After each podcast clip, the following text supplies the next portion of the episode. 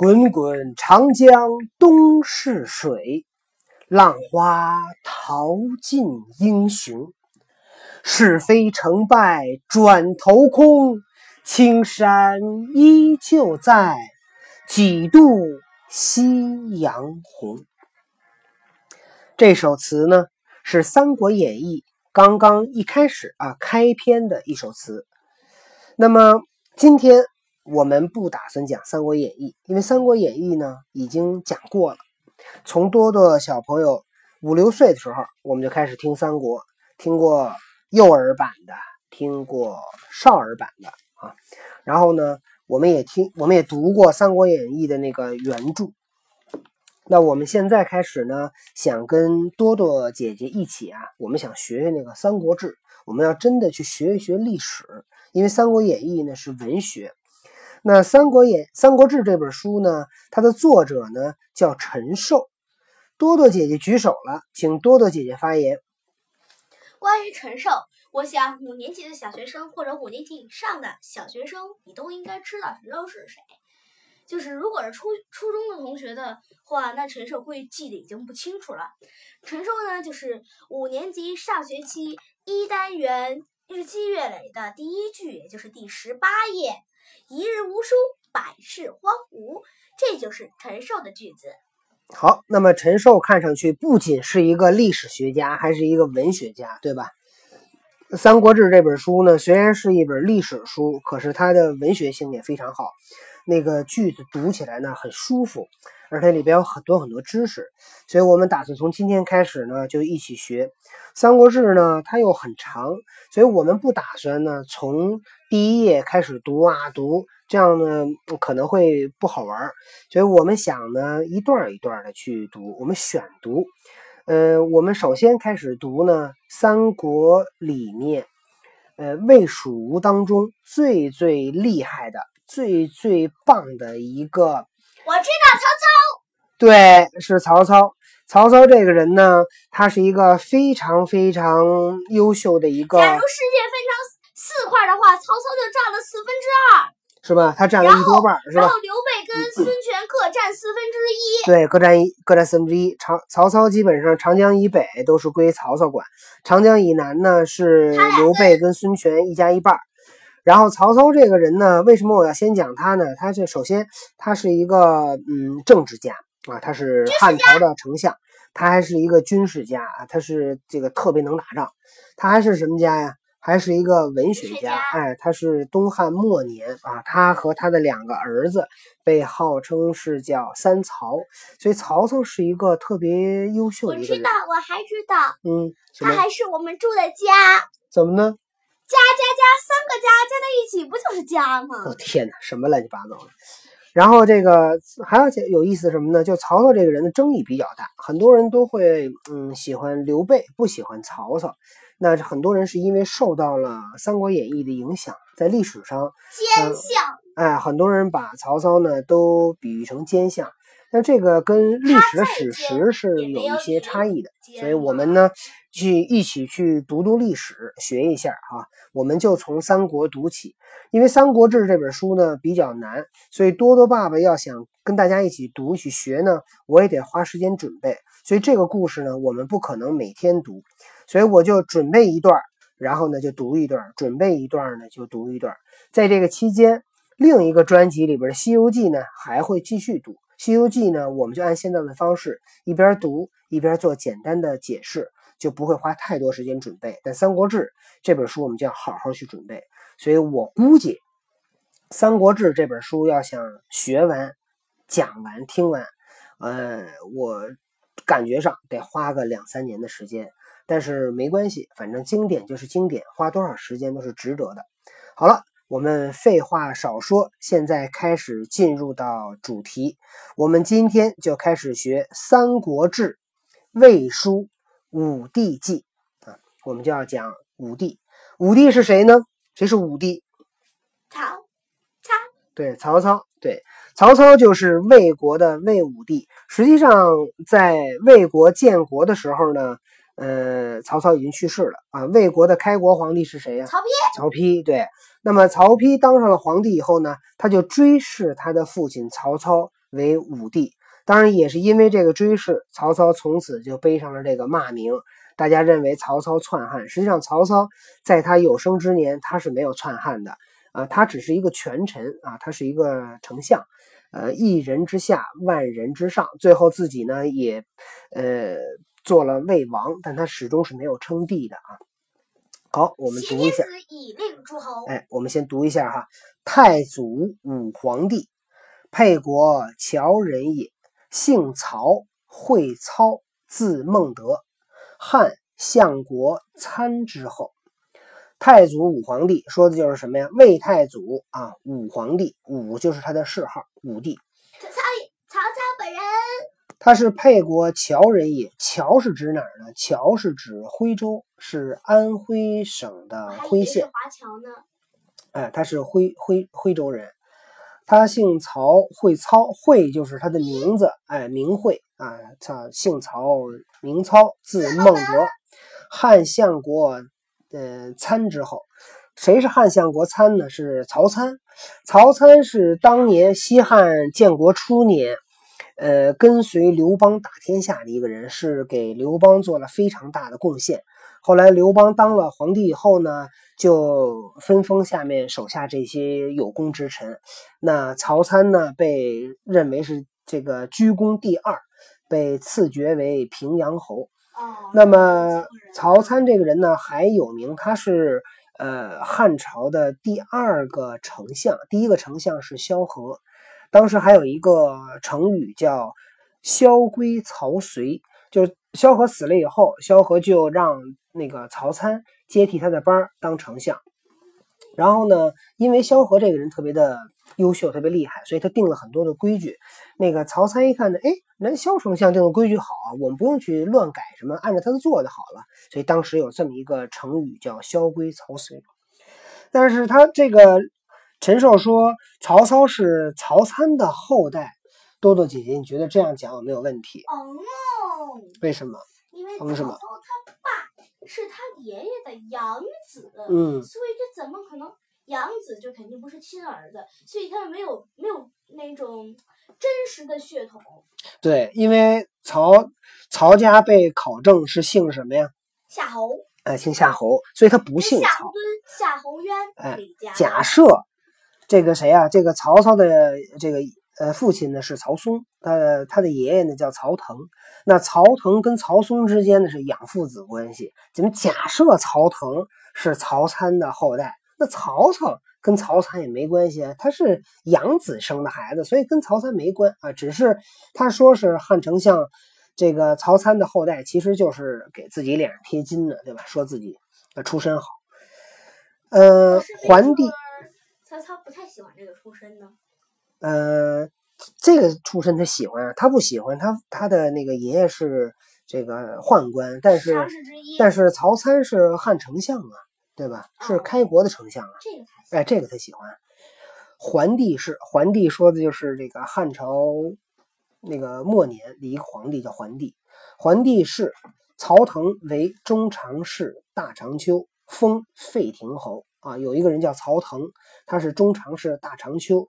中常侍和大长秋都是两个官名啊，都是一个中常侍呢，是指皇帝身边的一个近臣；大长秋呢，呃，是专门给皇后宣达皇后旨意的一个人，所以他都是皇宫里面跟皇帝跟皇后关系非常近的，就都是皇帝的宠臣吧。那么他还封了那个费亭侯。侯呢是侯爵，在汉朝大概有二十个级别的侯爵吧。那他是叫亭侯，亭呢是最基本上最二十个忘记了。呃，刚才查了一下，也没有把它留下来，改天再给你再告诉你啊。那么亭侯就是十里一亭，呃，十亭一乡，所以呢，亭侯是一个相对比较小的一个侯爵。也就是说，那十里地的老百姓。的赋税都归这个人，所以都归他了。啊，关羽是汉寿亭侯啊，他也关羽也是亭侯。诸葛亮是什么呀？诸葛亮是武乡侯，对吧？乡侯就比亭侯大，因为乡比亭大，十个亭才是一个乡啊，所以诸葛亮呢是武乡侯，曹腾呢是废亭侯啊。那么养子松嗣官至太尉，莫能审其生出本末。松生太子。呃，曹腾的养子呢叫曹嵩啊，曹嵩他呢官至太尉，他最后做了太尉。太尉呢是一个非常高的官啊，他是被汉朝当时呢有三公，三公就是丞相、太尉和御史大夫。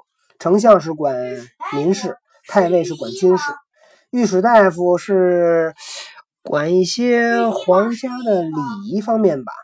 为什么要说大夫呢？大夫是一个一个称号啊，大夫是一个是一个很高的一个称号。所以这就是讲的太祖的出身啊，他的爷爷是曹腾，中常侍大长修，那他的父亲呢叫曹嵩啊，官至太尉。所以你想，他太尉，他爸是太尉，其实他地位很高。但是在汉朝末年，其实曹操并没有被这个主流社会所特别的特别认可，是因为。他这个爷爷是一个宦官啊，过去的那些世家呀，就对宦官都不是特别喜欢，你知道吧？那么讲一小故事，这小故事什么呢？讲的是那个关于曹腾的父亲。曹腾的父亲叫曹节，字福伟，素以仁厚称。说这人啊，特别的仁慈厚道。说有一次啊，他们家邻居这个曹杰的邻居丢了一只猪，那猪呢？跟曹杰他们家那猪啊长得特像，所以这个邻居就跑到曹杰他们家来认，说这猪是我们家的。曹杰呢也不跟他争，然后那人呢邻居呢把他把曹杰他们家猪就给带走了。结果哎过几天，那个邻居他们家那猪丢那猪自己又回来了。这个邻居一看，哎呦，就特别惭愧，说你瞧我把人家猪非说是我们家的，我给弄弄走了。结果人家曹杰也不争。后来大家就觉得说，哎呦，说这个曹杰这个人特别的忠厚，那个老实淳朴，都特别的特别，大家特别爱戴他。可是，可是对现在人来说，一头猪算什么事儿啊？曹杰，曹杰他有四个儿子，嗯。猪在古代是地位很大吗？猪猪不是地位，猪是呃那个养的动物，但是普通人家养不了猪啊，对吧？因为你想，你养猪，你得有粮食喂猪。然后你为了吃肉，你得你让猪得吃很多食物才能吃到肉，只有有钱人才能吃肉，普通的老百姓是吃不上肉的。能吃上粮食，能吃口饭吃饱了，就能活着就不错了。那只有有钱人，只有贵族才能天天吃肉，好吧？所以，如果老百姓想变成贵族，得一步一个脚印的往上走啊。那个在古代，在汉朝，你是老百姓，你一辈子就是老百姓了。你不大可能没有科举吗？呃，没有科举，科举隋唐以后才有，隋朝以后才有，在之前都是没有的。汉朝那会儿叫孝廉制，举孝廉，你是被选上来的。但是问题是你举孝廉，并不是每个人都能被举上，对吧？都得是，都是你家恨不得都一直是孝廉，你才有机会。所以过去啊，这个老百姓就是老百姓，贵族就是贵族，唯一有一个机会，你知道什么机会吗？就是打仗，有军功。你有可能被封侯封爵，那是因为你说难听点那就得是杀人，得给国家得所谓的给国家立功才可以。一般的老百姓是没机会的。走军事这条道。对，走军事的。但这条道你可能会蹭蹭蹭的往上走，但是很危险。嗯，是的。然后呢，我们再再讲一个，再讲一小段哈。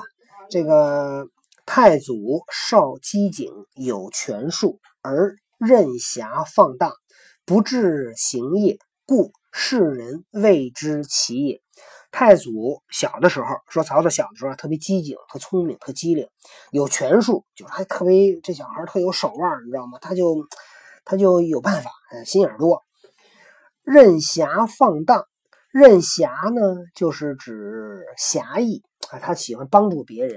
放荡呢，就是放纵自己，不受约束。这曹操这人从小啊就不太守规矩，你知道吗？就是他不太被别人约束，不治行业，就是也不钻研德行和功业。就他这人不是特别的喜欢钻研学习这块，我也不是太理解。因为曹操是那么伟大的一个文学家，为什么说他不治行业呢？可能他不读死书吧，他不是像别人那样死读书、读死书，你知道吗？书呆子。哎，书呆子。所以呢，世人都为之奇，也就大家也不觉得曹操有什么特殊的。唯梁国乔玄、南阳何雍一焉。说只有梁国的乔玄、南阳的何雍觉着曹操这人啊跟别人不一样。玄谓太祖曰：“这乔玄就跟太祖说：说天下将乱，非命世之才不能济也。能安之者，其在君乎？说天下呀，大乱，那马上就要乱，因为东汉末年那个整个皇帝的权力已经很小了，国家很乱。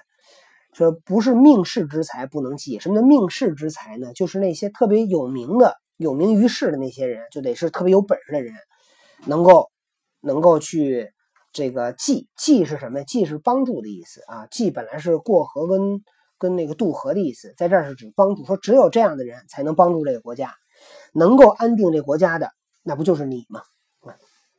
乔玄呢，非常的欣赏曹操，所以乔乔玄当时还跟曹操说过一句话，说这个呃，我呀岁数大了啊，我的将来我要把我的家人呢托付给你。他怎么说呢？他说。呃，吾老矣，愿以妻子为托，就是我要把我的家都托付给你，将来你可得帮我罩着点啊！我这现在就非常的、非常的这个欣赏你。哎，妻子啊，指的是什么呀？妻和儿子啊，不是妻，不是指妻子、老婆啊，是妻。妻是指妻，子是指指孩子，妻子是两个意思啊，两个词。然后当时呢，这个乔玄那会儿，因为曹操没没有名气嘛，但乔玄很看得起他。乔玄就跟曹操说：“说啊，君位有名，可交有可交徐子将。说你呀，没有什么名气，你得去结识徐子将。谁叫徐子将呢？叫许绍。许绍，哎，许绍这个人不是草莓酱。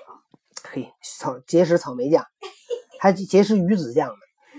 呃，许绍呢是东汉末年的，也是一个名士。他许绍这人呢，他是一个呃很会看人，会相面，会看人。”他是什么？那什么呃，许绍，不在于绍啊。所以这个太祖呢，就去结识许绍。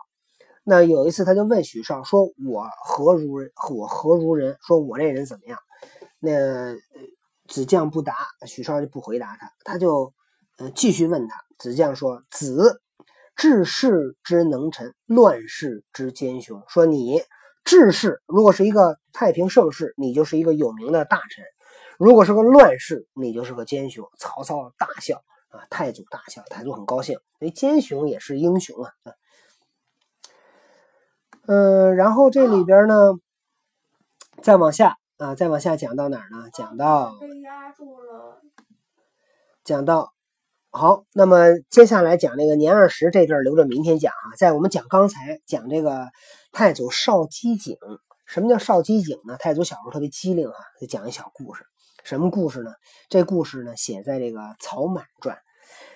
这个太祖小的时候呢，他因为就《曹满传》呢，就是太祖小名不叫阿满吗？阿满。那么太祖小的时候呢，他就游荡无度，每天就玩啊，跟朋友一起吃喝玩。他的叔父呢就不喜欢他，就数言于松，就老老偷偷的告状。太祖患之，太祖特讨厌他这叔父。然后呢，有一次呢，他在路上碰见他那叔父了，他就假装那个中风，呃，他躺那不会动了，你知道吗？哎呀，他叔父一看说怎么了？怎么了？太祖说说我中风了，哎呀，我不能动了。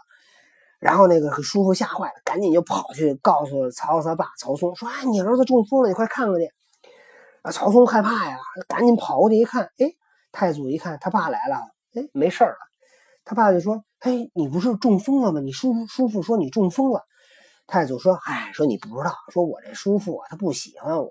他说我中风，那能信吗？他瞎骗你呢。”结果他曹嵩一听，哎，真是啊，他刚才跟我说中风，这没事儿啊。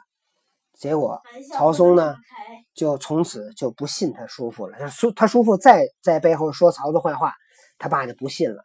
然后曹操就特得意，说：“你看我小聪明吧，我就把他把他爸给骗了，把他叔父给治了。”啊，这讲的是太祖少机警啊。那么今天呢，时间原因哈，我们已经讲了二十分钟了。以后我们每次学啊，我们就讲十分钟到十五分钟吧，呃，讲这中间。就今天呢，因为第一次，时间呢稍微有一点点长。那明天呢，我们将从呃曹操，下回我们从曹操这个第一次当官啊，举孝廉为郎，呃，除这个洛阳北部尉，我们从这儿开始讲。好了，这就是我们今天的第一讲的《三国志》。来多多小朋友跟小朋友们再见吧。拜拜。拜拜下次再见。